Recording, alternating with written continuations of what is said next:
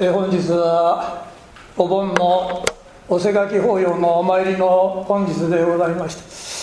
て、えー、皆様方のお参りを定めしご先祖の各少領もまた日蓮大聖人様お祖師様もお喜びになられているのではなかろうかとかように挨拶を申し上げる次第でございます。私はただいまの地震は先月自分のところに起きました地震その地震を私が持ってきたのではなかろうかと。非常に、えー、自分でも心配をいたしましたんですね、えー、先月震度6点弱の地震がございました。函館から参りましたので、えー、その影響があもう一月経ちましてこちらの方に届いたかなと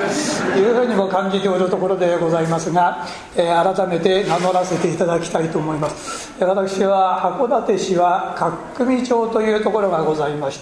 てそこに龍王寺というお寺がございますがそのお寺を預かってございます山本光明と申します。山本の山は山川の山元は本。光明の光は光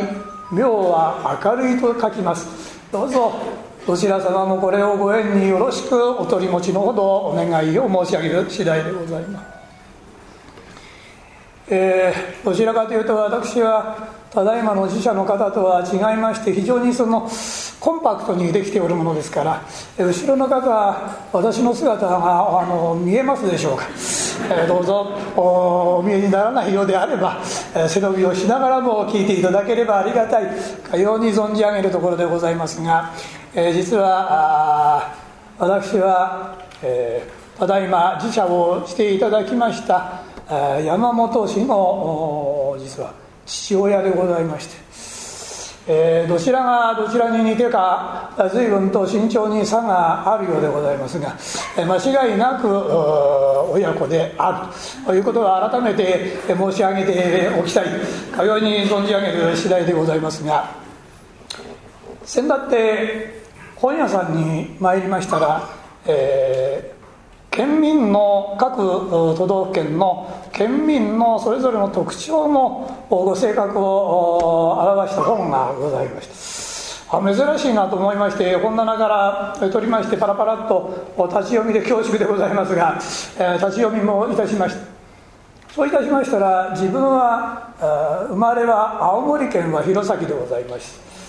それで青森はどうかなと思って一番最初にこう気になります気になりますので見まするというと青森県民は大体にして、えー、実直で真面目で忍耐強いけれども頑固なところがある、うん、当たってるような当たってないようなと思いながらじゃあ北海道はどうだろうか。思いまして北海道を見ますると非常におおらかだが大雑把だと書いてある。あそれじゃあ今度東京に行く東京都はどうだろうかと思って見ましたところが東京はいろいろな方があるので一概に言えないが上円寺さんにお参りする方はみんないい人だと書いておられる。どうぞ、えー、皆様方のその心持ちがさらに仏様の見教えを聞いて心が磨かれますることを祈りながらお話をさせていただきたいと思うのでございますが。私のおかげさまで、えー、あちらこちらと声がかかりまして、えー、お話に参ります。先だって北陸の福井県のあるお寺から声がかかりまして行った時のお話でございますがちょうど山門立派な山門をくぐりましてご本堂がやはり目の前にございますので、えー、客殿の方に行く前にご本堂の前でお参りをしようと思って、えー、手を合わせそれで一歩前に進みましたところがちょうどこの賽銭箱のところに仮紙がしてございました。賽銭箱何書いてあるのかなと見ましたら「左を見ろ」って書いてある。これで見る言われるままに書いてある通り左を見まするというと今度は「右を見ろ」って書いてある。目が正直なもんですからそのまま今度右を見まするというと下を見ろ下を見まするとね正面を見たら左見ろ左見たら右を見ろ右を見たら今度は下を見ろ下を見ましたらば上を見ろって書いてる。で上を見ましたところキョロキョロするなって書いてる、ああこれは人をバカにしたような張り紙だなと思いましたけれども。あちょっと待てよこれはきっとここのご住職の何かの見教えの導きの一つではなかろうかとこう考えながら客殿の方から案内をされて控え室に行って身支度を整えながらいろいろと考えて。ああなるほど。自分の場は自分はこの張り紙のように左を見ろって言うと左を見る。右を見ろって言うと右を見る。言われるままに上下も見ましたけれども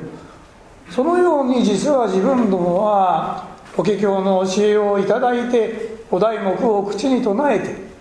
我が身にそれを本当に自分はしているのであろうか。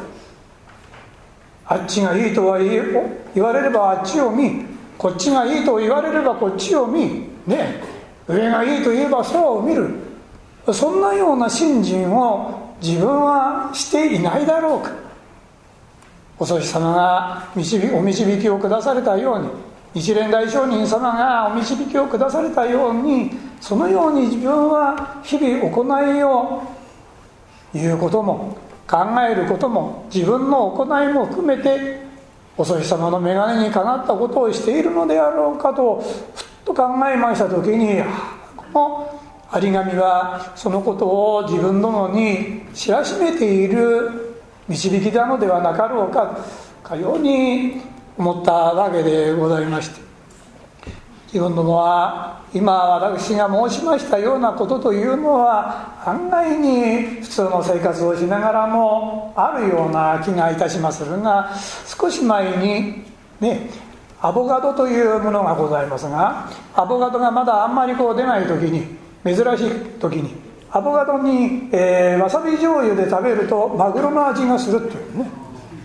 えー、ご存知じゃない方もいらっしゃるようですが、えー、随分と流行りましたものですがアボカドにわさび醤油でつけるとマグロの味がする。それで食べてみると確かにマグロの味がするんですね。そして今度はある本雑誌にはプリンに醤油をかけるとウニの味がする、ね、プリンに醤油をかけるとウニの味が。本当だろうかと思いまして私も好きなものですからコンビニに行って、ね、プリンのところに参りますと3種類ぐらいございまして。あどうせだったら高い値段のプリンの方がよかろうと思ってプリンをその高い値段のプリンを買う。そして家に帰ってきて、ね、昆布醤油の高いお醤油をこう垂らして食べてみる。ところがウニの味はしないんですね。あこれは眉唾なのかなと思って次の日また同じコンビニに行って中ぐらいのプリンを取ってそして昆布醤油をつけて食べる。これもやはり味がしない。ああやっぱりあれは嘘なのかなと思いながら最後の試しだと思って次の日に3日目に一番安いプリンを買ってそしてレジに出しましたところがちょうど檀家さんの娘さんがいてお商人さんもプリン好きですね。あそんなこと言われながらも。家に帰って一番安いプリンに普通の醤油を垂らして食べてみたところが確かにウニの味がする。これはウニの味がするよ。あの雑誌に書いてたことは本当なんだな。で成分的に考えて調べてみたところが科学的には確かにマグロの成分とねえアボカドにわさび醤油をつけた時の成分とそしてウニとプリンに醤油をかけた時の成分と科学的には実は同じような成分になるんだそうですね。ですからその味がする確かに味はする味はするけれどもアボカドにわさび醤油はウニはマグロの味はするけれどもマグロじゃないですよね。プリンに醤油をかけてウニの味はするけれどもウニではないですよね。あれは嘘っこですよね。そんな時にことを考えた時に自分どもはお題目の信心とそれからお劇を頂いているその見教えを自分の行いにする時に本当にマグロの行いをしているのかウニの行いをしているのかまがいもののアボカドには水醤油をつけたことをしてるんじゃなかろうかと。改めて自分どもは我が心に反省を聞いてみなければならないのではなかろうかと改めてこう思うんでございますが。そこで自分どもは何が大切かということを考えた時に、えー、これはアメリカでの大学の話なんですけれども大きなジャーがございます。ね。大きなジャーで中はこう真空になっていって、えー、熱が逃げないあるいは冷たさがあぬるくならないようなねそんなジャーがありますそのジャーの中に大きな石をまずこう入れる。で大きな石が詰まったなと。ちょうどここのところまで石が詰まったなと思ったならば今度は中くらいの少し細かい石をこう入れる。そうすると大きい石の間からちゃんとその細かい石が入っていく。これでその細かな石がここまで来たなと思ったらばその次に砂を入れます。そうするとその砂をずっと上から入れますというとその大きな石中ぐらいの石その隙間を通ってずっと砂が入ってその砂がここまで来た。でその時に自分どもは何が一番大事かということを考えた時に一番最初に砂をここまでびっしり詰めたとしたならば後からの中くらいの石も大きな石も後から入れようとしてもこのジャーには入りませんよ。大きな石を最初に入れて中くらいのを入れて砂を入れるからこの3つがこの中に入ることができるんですよ。大きい石というのは私はこの話を聞いた時にあこの大きい石は家族であり友達でありねそして自分の大事なところでは大事なものとするものそして自分のもの心真心なのだな。一番大事なところを先にしっかりと入れていっていくうちに中ぐらいの石自分の趣味とかあるいは他のこととかを入れていく。さらには世の中のいろいろな知識も入れていく。砂を入れていくことによってちゃんと収まりがつくんだな。それが逆になりまするというと砂ばっかり知識ばっかりいますというと大事な家族とか友達とか自分の真心とかを入れようと思っても入る余地がなくなってしまう。自分どもは一番最初に大事なものをしっかりと抑えることによって次のものを容易に入れることによって自分のそのプラスになっていく姿がそこにあると思うのでございます。そういうふうな考え方をした時に自分どもはね人という字は、えー、小さい棒が上の棒を支えているから上の棒は倒れないんだということをお話は皆さん方も聞いたことがおありだと思いますけれどもそれならば人間という字は漢字はどういう意味を持ったものなのでございましょう人間。人間の元というのは実は仏教的には自分たちが住んでいるこの社会のことを表します。間というのは自分たちがいるこの社会のことを表すえー、こうして、えー、お顔を拝見いたしまするとまあ大体半分くらいの方でしょうかね。えサバを読んで半分くらいの方は、えー、おはじきとかお手玉とか昔小さい頃にはされて経験がおありの方があろうかと思いますがその時に数をどう数えましたか。今のように12345678910と数えましたでしょう。そうではございませんね。あの頃には「ひふみよいつむななやここと」と数えました。ね。一番最初は「ひ」です「ふみよ」と数えていって一番最後が「と」最初が「ひ」最後が「と」「ひ」と。なんですね。で2345678 9というのが自分たちが生きているこの社会のこと。この社会の中にあって自分たちは人として自分の心をきれいに清らかに保っていかなければなりませんよ。それが人間としての務めですよ。心構えはそうなのですよとお釈迦様は自分どもにこう教えてくださっているわけであります。そうすることによって自分どもは自分のことばかりを考えていてはいけないのだな。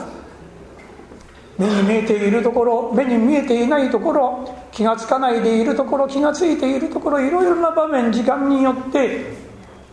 いろいろな人の手を借りながら自分どもは生きていくことができるんだなというそういうお心持ちを持つことによって御仏の教えというものもさっきの「じゃあ」ではありませんけれども大きな今大事なものが入りました。中くらいのものも入りました。そうするとお釈迦様の見教えが砂がさっと間を通って中に染み込んでいくようにさっとジャーの自分の心のジャーの中に入っていくのでありました、えー、これは私の失敗談でございますが、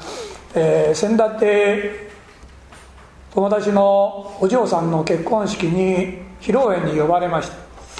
えー、大体あのその逆のケースが逆の馬席に出るのが多いもんですからあまりそういうおめでたい席に出るということはございません。ああよしそのたまにはあそういう馬席に行って、えー、晴れやかになるのもよかろうとかように思いまして自分が出席をするように返事を出して当日になりました。当日になりまして会場のホテルに参りまして控室に行って知り合いの方々と楽しく話をしているうちにホテルの係の方が「あ皆様お時間でございまするのでどうぞ会場の方に席をお移りください」というご案内で皆さんがさーっと立つそれで私もかけていた椅子から腰を上げて立つ時にふっとこう何気なしにネクタイのところに手を当ててあれ？ないな実はめったにネクタイをするということもないもんですからあこういう大事な場席ではあネクタイピンをしてきちっとしてい、えー、こうと思って大事な方から頂いたネクタイピンをしてまいりました。それがふっと立った時に何気なしにこう当たった時にあタイピンがないよじゃあどっかに落としどこだろうかなと思いましてずっと部屋の中を控室の部屋の中を見まするがない。自分はこのホテルにこう入ってきてエスカレーターでずっと2階の方に来てあトイレに入ってこうして控室に入った。じゃあトイレかなと思ってトイレの方に行きますけれどもやはりいくら探してもない。フロアをずっと下を向きながら探しておりますとホテルの人もけげんそうに「えー、どうされましたか?」と「いや実はね、えー、ネクタイピンを落としたんです。見ませんでしたか?」さあ見ませんでしたね。お客様もお時間でございます。そうですか。分かりました。本当にこう残念な気持ちはあございましたんですが時間でございますので会場に入りました。新郎新婦の入場に続きまして仲人の方々のご挨拶祝辞祝杯と相なりました。先にはもう乾杯が済んだらもうすっかりネクタイピンのことなんてもう忘れておりました。隣の方とワイワイガヤガヤとやっておりました。楽しいひとときというものはあっという間に過ぎるもんでございますね。時間が終わりましてお開きと相なりましてそしてタクシーに乗って家に帰りました。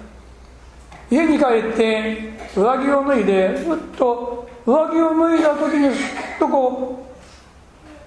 う上着の裏ポケットに指が当たった時に何かこう硬いものが引っかかる。なんだろう？と思ってポケットから出してみたところがネクタイピン。こんなところに入れていつ入れただろうかともうすっかりもう本本人がいつ入れたかさえもわからない。だけれども確かにここにある。ええ。私はあなるほど自分では気が付かないけれども何かの拍子にこうふっとこう落としちゃいけないと思って入れたのかな。あるいは何かの弾みでここにこう潜り込んだのかな。しかしながらついさっきまではないないないないと思って探している。こんなところにあったのかと思った時にお釈迦様が説かれました第8番目のお経五百弟子受記本第8というお経がございますがその中にこういう例え話が紹介をされてございました。あるお金持ちの友達が街を歩いていると懐かしい小さい頃の幼なじみが歩いて出くわして見るというと随分とみすぼらしい服装をしている「おい君随分みすぼらしい顔してるがまあ懐かしいからどうだ今日はうちに来て一杯やらんか。それじゃあお言葉に甘えてごちそうになりましょうかな。あさあおいでおいでというので友達を連れ立って大富豪の友人はうちに帰っておいしいお酒やらおいしい食べ物やらひとしきり昔話に花を咲かせしこたらしこたまお酒を飲んで2人ともすっかりもう酔ってしまった。次の日朝早くにそのお金持ちの男は目が覚める。あそうだ今日は大事な用事がある。すぐ行かなければならないけれども友達はまだ酔っ払って寝ているな。見ると随分とみすぼらしい姿もしているしよしこの宝物をこの襟に縫い付けてあげよう。と言って寝ている友人の襟に襟の裏に縫い付けて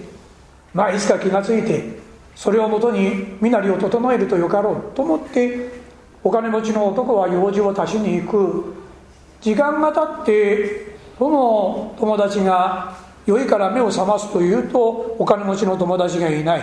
ああきっと用事があってどっか行ったんだな。ああ昨日は随分とよおいしいものも食べてごちそうになったな。そう思いながらふらふらっと立ち上がってその家を後にして何年か経ちましてまたお金持ちの男とその友人とが道端で出くわし見るというと相変わらずみすぼらしい姿をしているおい君君まだそんな格好しているのか？君の襟の裏に宝物を縫い付けていたのに気がつかなかったのか？え？襟の裏だと言って初めて襟の裏に手をかけた時にここにある。あこんな大変宝物がこんなところにあったのか。はあ気がつかなかったな。それによってそのみすぼらしい男は身なりを整えて心もすがすがしい気持ちで暮らすことができる。ね。こういう例え話がございますがこのお金持ちの男というのはお釈迦様のこと。そしてみすぼらしい格好をしている友達は自分たちのこと。心豊かなお釈迦様はどんな格好をしていてもいずれ分かる時が来るであろうという自分どものみすぼらしい姿いずれきちっとした身なりになるであろう。そのためには法華経という教えをこの者に与えなければならないなと思って酔っている自分たちのね寝ている間に法華経の教えを見教えの宝を襟の裏に縫い付けてくださってしかしながら自分のはそんなことは知りませんのでも相変わらず心の貧しいままの状態にいる。お寺にお参りに来てお題目を唱えてご住職の話を聞いてはっと我に帰った時に襟の裏に手を当ててああこんなところにこんな素晴らしい見教えがあったのかと言って心が晴れやかになる心の苦がたちまち止むね。その例えのお話が私がネクタイピンを落として落としたとばっかり思っていたらこんなところにある。まさにこのお話と同じこと同じことをなんと自分がついこの間してたではないか。自分のもの心というものは、ね、こんなようなものでございましょう。しかしながらお経をいただいてお題目を唱えてそれぞれに日々の暮らしに自分どもはその行いをしていかなければならないそう思っていまするけれどなかなかにそれができない自分どもではありまするけれどもありがたいことにお釈迦様は決してそんな自分どもであってもお見捨てになるということはなさらない。常に自らこの念をなす何をもってか主情をして無常道に入り速やかに仏心を成就することをいつもいつも願っているお釈迦様でありますよ。例えて言うならば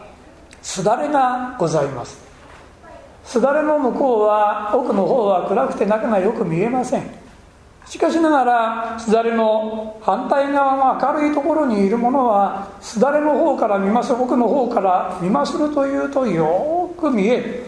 何をしているかも全て分かるお釈迦様はすだれの中にいながらにして皆様のことがちゃとお分かりになるちゃんと見てくださっていつも心にかけてくださっているああそちらの方に行っちゃ危ないよ危ないよと声をかけても自分どもは欲のために心が支配をされておりますると。そのお釈迦様の危ないよという声さえも聞こえない。お釈迦様のそのお姿さえも感じることができないでいる自分どもの心であります。しかしながらちゃんとすだれの向こうには暗くて何も見えないと。言いながらもお釈迦様はちゃんとそこにいらっしゃる。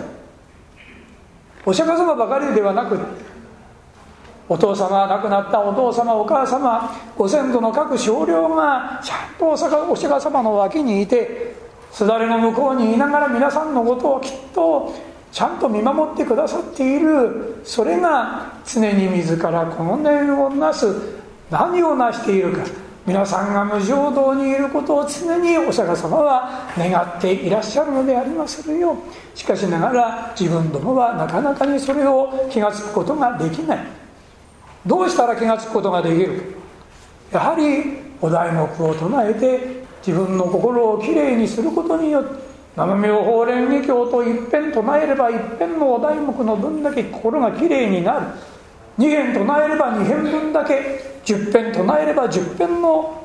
分だけの心の清らかさというものが磨かれていく。そうすることによって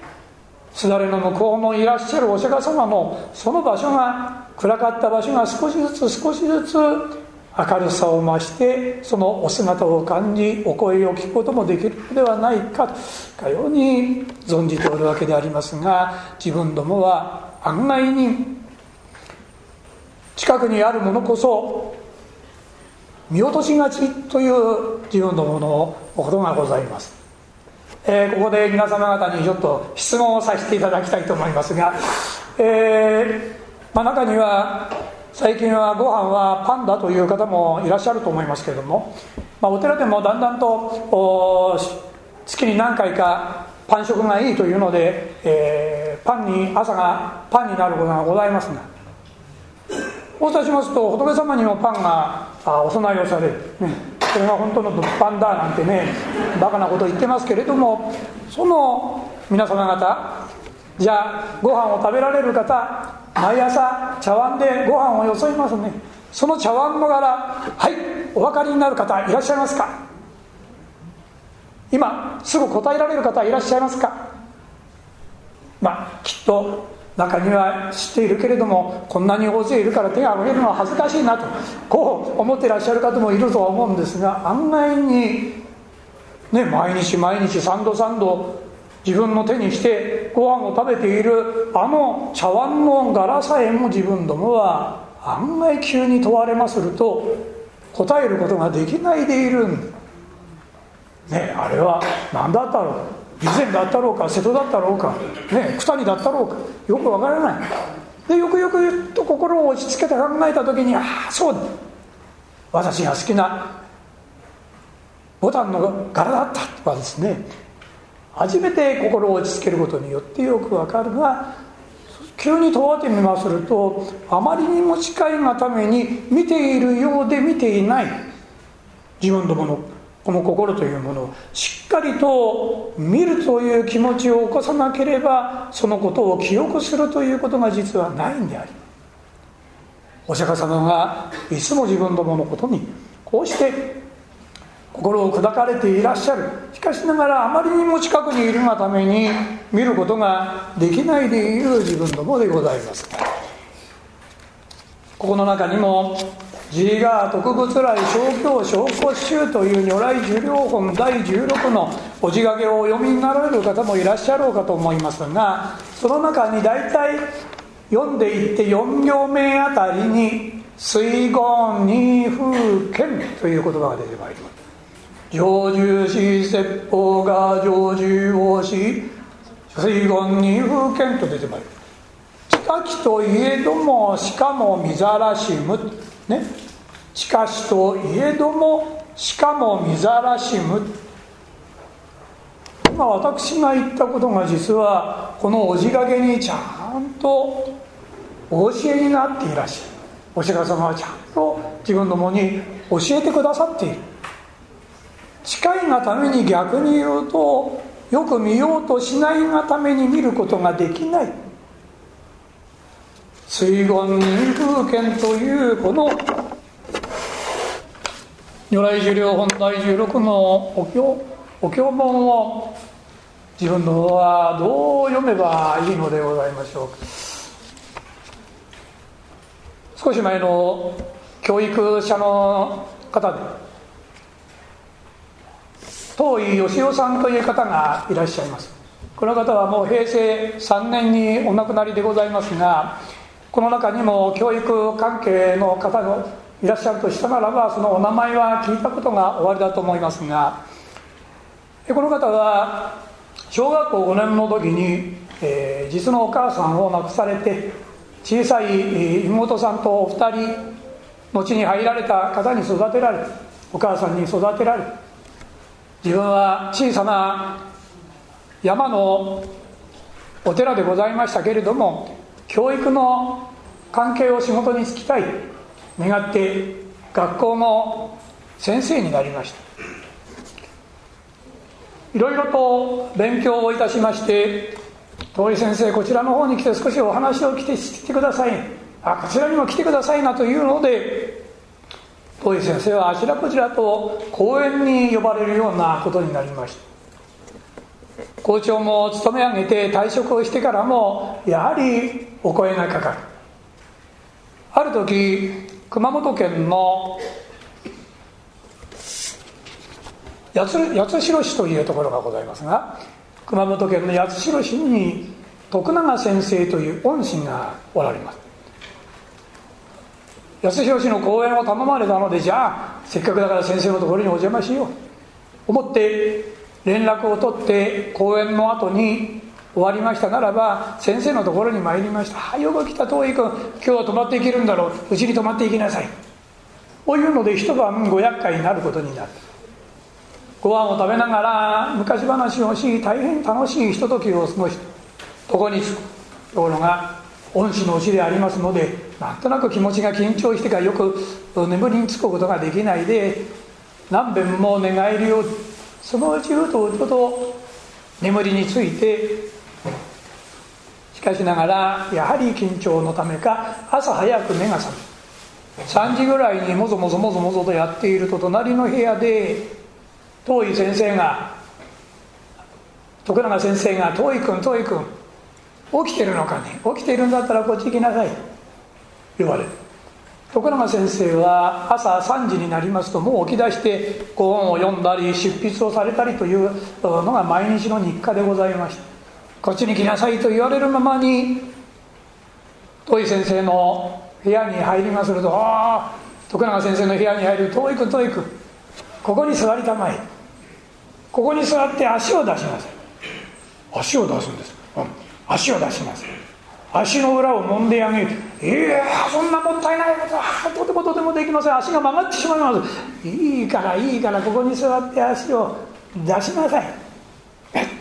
ねどうだ気持ちいいだろところでどうい。君は奥さんの足の裏を揉んだことがあるかね？ええありますそんな足の裏だなんて見たこともないそうかそれならば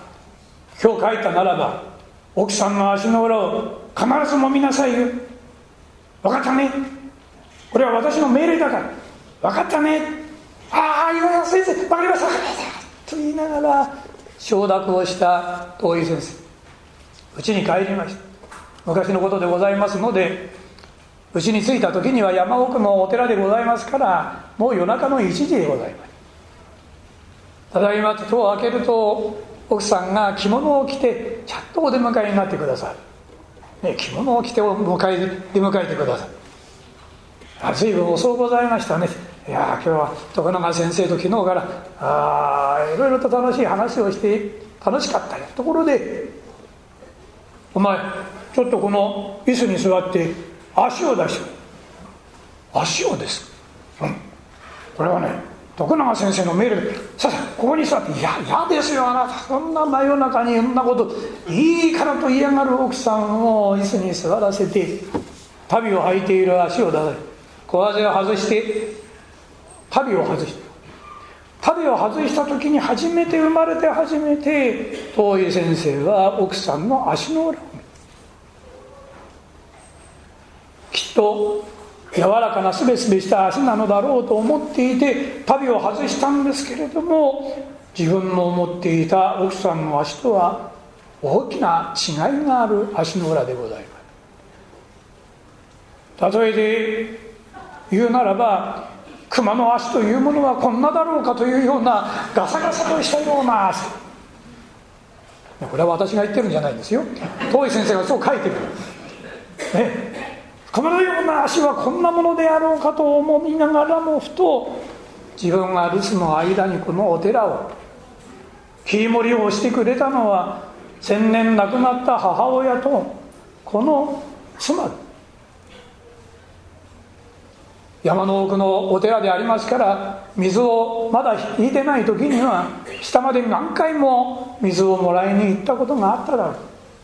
檀家さんが来ればお檀家さんが来ればそのお相手もする。お盆が近くなれば口も草むしりもしなければならない。自分が知らないでいい気になって話をしているその間中寺を切り盛りしたのはこの妻。自分の知らないところでどんな苦労をしたかわからないその苦労がこの足の裏に出ている。自分と縁あって町の大きなお寺に生まれて縁があって自分のところに嫁いできてこんな苦労をしなければならない。蝶よ花よと育てられた娘が自分と一緒になったがためにこんな苦労をしてきたのかと。この人は自分のために生まれた人で生まれてきた人ではなかろうかとふと思った時に思わず奥さんの足の裏に手を合わせる。そう戸井先生はある本の「水言二風剣」というタイトルのご文章にその話を紹介してございます。実はこの東井義雄先生は日蓮宗の方ではございません。浄土真宗の方。浄土真宗のお坊さん。浄土真宗のお坊さんでございまするけれどもしかしといえどもしかも見ざらしむ法華経の如来寿量本第16のお経文に気づかされて自分どもがお闇をする法華経というものは自分のお題目を唱える人ばかりではなしにご門徒さんであろうがどんなご宗師の人であろうが心に響く教えが詰まっている法華経の見教えであります。その見教えを自分どもはしっかりといただいてお題目を唱えそして日々に自分どもは信心を深めていかなければならない。そうすることによって自分の心が清らかになる。自分の心が清らかになればその分だけ亡き少量がその功徳に預かることができる。そのことを一代61年のご生涯をかけて自分どもにお教えくだされましたのが日蓮大聖人様でございます。このご本堂の実は上にございます絵が何の絵かねえー、緩和会の方はよくご存知ではございましょう。あるいは執事長さんからお話を聞いた方もいらっしゃいましょうけれども大方の方はどんな絵なのかということがよくわからないでいらっしゃるのではないかと思いますがこれは日蓮大聖人様のご一代を象徴的に表した絵であります。一番皆様から向かって右側の絵がかすかにお日様が出ております。これはご誕生を表す場面を象徴していますそして蓮華の花が咲いているまさにお生まれになった蓮華が日蓮上人様はお生まれになられた時にね蓮華の花が海に咲いて清水が湧き出したと言われてその蓮華の花をを表してそしてご自身が勉学をされて清澄さんの戻られて朝日が森にて南無妙法蓮華経と御大目十遍大人になられて立教改修のご宣言をされて明日学校明農場所有明の日の一時そして蓮華の花の蓮の字を表して自分を日蓮とお名付けになられたこの蓮華の花。そしていろいろな極難に遭われまする場面。波に岩に波が打ち当たって波頭になっているその場面。これは伊豆の伊東に初めて幕府に捕らえられて流された場面を象徴しているものでありますその次には雷が稲妻がございますがこれはあわや自分の首が地に落とされんとされる時の辰の口のご法な。不思議ありまして大聖人様はそのご案をご難を免れますが当時行っては帰れぬと言われた北国関山佐渡島へのゴルザイあの雪の場面があの雪の荒野の中にただ一見紙面のあばら屋に押し込められて食べるものにもことかと始末のご生涯を足掛け4年のご生涯をこれ罪を送られるその場面。そしてあの杉子たちの中の場面は身延さん。身延さんにご入山されましたことを象徴される場面。どうぞ。日蓮上人様の実はこれはあ何の絵だろうかな。ただの雪のポツンとある小屋の絵かな。そうではなく北国関山佐渡島の絵だろうだな。日蓮様の日蓮上人様の日蓮の蓮の字なのだな。こう絵を拝察することによってますますこの絵も生きてまいるであろう。かように存ずあるところでございます。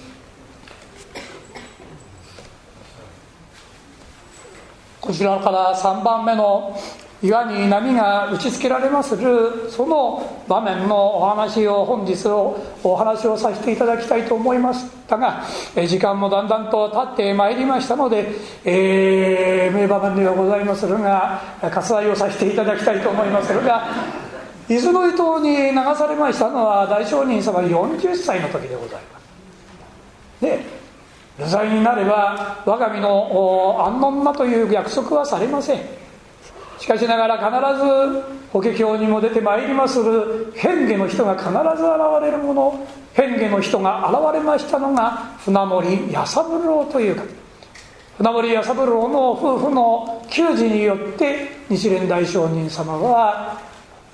伊豆のご法難を伊豆流罪を免れ生きの生きながられてそしてまた鎌倉に帰ってご布教を遊ばされる。日蓮大聖人様は伊豆のご法難からご赦免になってお帰りになって初めてお手紙を書かれましたのが船森弥三郎に宛てたお手紙。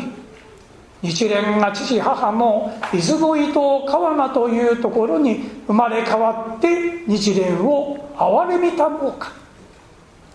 こうおっしゃる。流されてどうなるだろうかと思った矢先に船森弥三郎夫婦が来てそれは給仕をしてくれたのは自分の父向きな城を締めたたこ自分の母梅美子のお二人が生まれ変わって自分をこういうふうに救助をしてくれたのであろう。助けてくれたのであろうか。と。ゴルザイをご斜面になった後に一番最初に差し上げられたお手紙にそう書かれておられるのであります。大商人の心にはいつも抜き出し色を重忠公明日尊義のことがお母様妙蓮尊義のこともいつも忘れずにおられました。御堂に入りますると奥の院のところに登られて毎日房州小湊の方を向かれてご供養を申し上げるのが日課であった。ね。その日蓮大上人様のそのお心を皆様方も自分の心としてご両親ご先祖の各少量心に留めていただいてご供養をお願い申し上げますことをお話をして実は来月8月の15日は日蓮大上人様妙蓮尊儀の750音期のその日でございます。そのこともまた心に留めていただきまするならば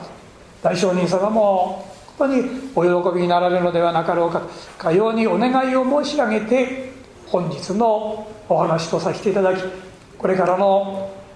瀬垣法要のお参りもどうぞ。お題目を唱えてご供養をいただきますることをお願いしてこれにて終わらせていただきたいと思います。誠に長野ご弔問ありがとうございました。